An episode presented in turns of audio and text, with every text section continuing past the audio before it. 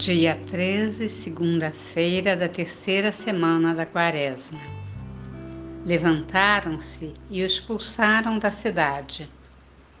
Segundo livro de Reis, capítulo 5, versículos 1 a 15a. Salmo 41 e Evangelho segundo São Lucas, capítulo 4, versículos 24 a 30. Para que a oração proporcione bons frutos, é preciso caprichar na preparação da mesma. Comece com a oração preparatória e entregue tudo ao Senhor: sentimentos, pensamentos, ações. Use sua imaginação para compor o lugar, a sinagoga de Nazaré. Peça a graça indicada para esta semana ouça as seguintes indicações para ajudar a entrar na contemplação. O Evangelho desse dia nos situa no início do ministério de Jesus, junto aos seus conterrâneos.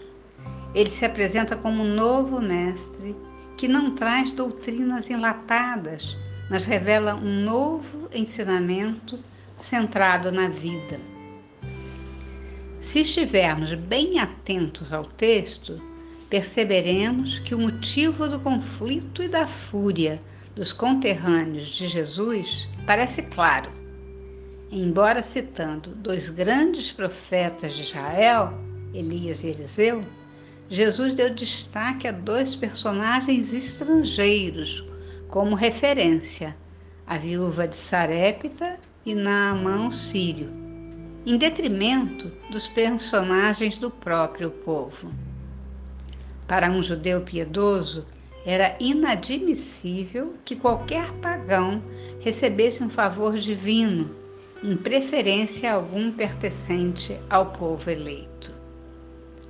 Jesus poderia ter dito muitas coisas aos seus ouvintes para tranquilizá-los, explicar que Deus não escolhe os seus enviados entre os grandes deste mundo, mas sim entre os pequeninos, a exemplo de Davi.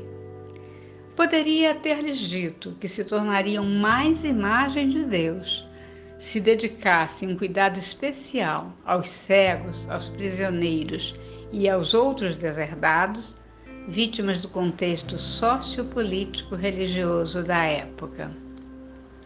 No entanto, em lugar de tranquilizá-los, Jesus vai inquietá-los ainda mais.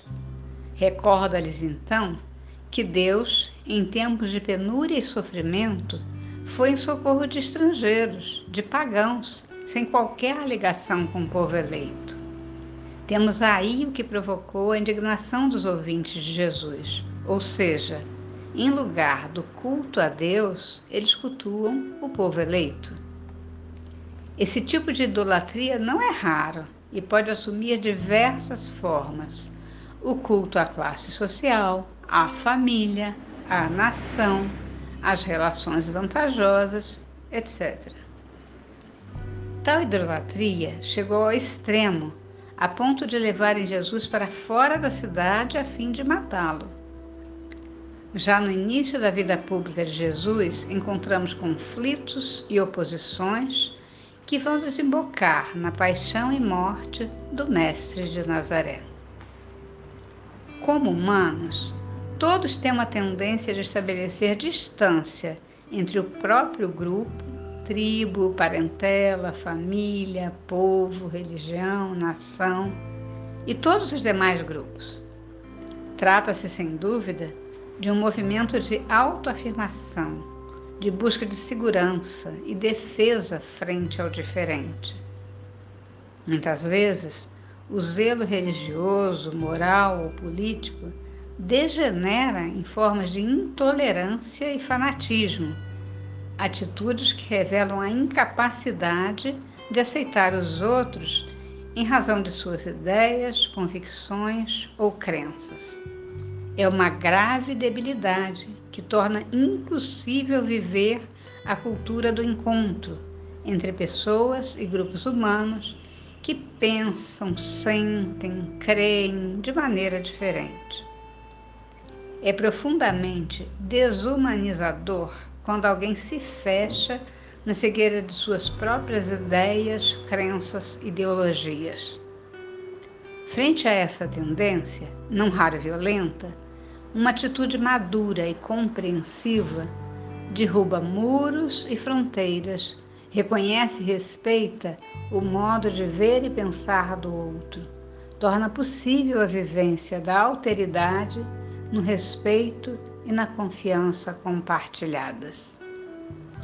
Caminhar com Jesus significa abrir passagem e afastar-nos dos preconceitos e intolerância que nos isolam, nos empobrecem e, em ocasiões extremamente cruéis, desembocam em tragédias.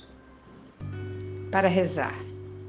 Agora leia o relato do Evangelho desse dia, Lucas capítulo 4, versículos 24 a 30. Com a imaginação, entre na sinagoga de Nazaré. Abre os seus sentidos para olhar, escutar e sentir a mensagem de Jesus e as reações dos seus conterrâneos. Desça à sua sinagoga interior e verifique se ali estão presentes as intolerâncias, os preconceitos e fanatismo, que depois se expressam no julgamento e na indiferença frente aos diferentes. Deixe Jesus transitar pelos seus espaços interiores para afastar todo resquício de resistência e medo. Converse com o Senhor a partir daquilo que você sentiu ao entrar nas duas sinagogas. Registre no seu caderno as emoções, os toques e apelos do Senhor no seu coração. Boa oração.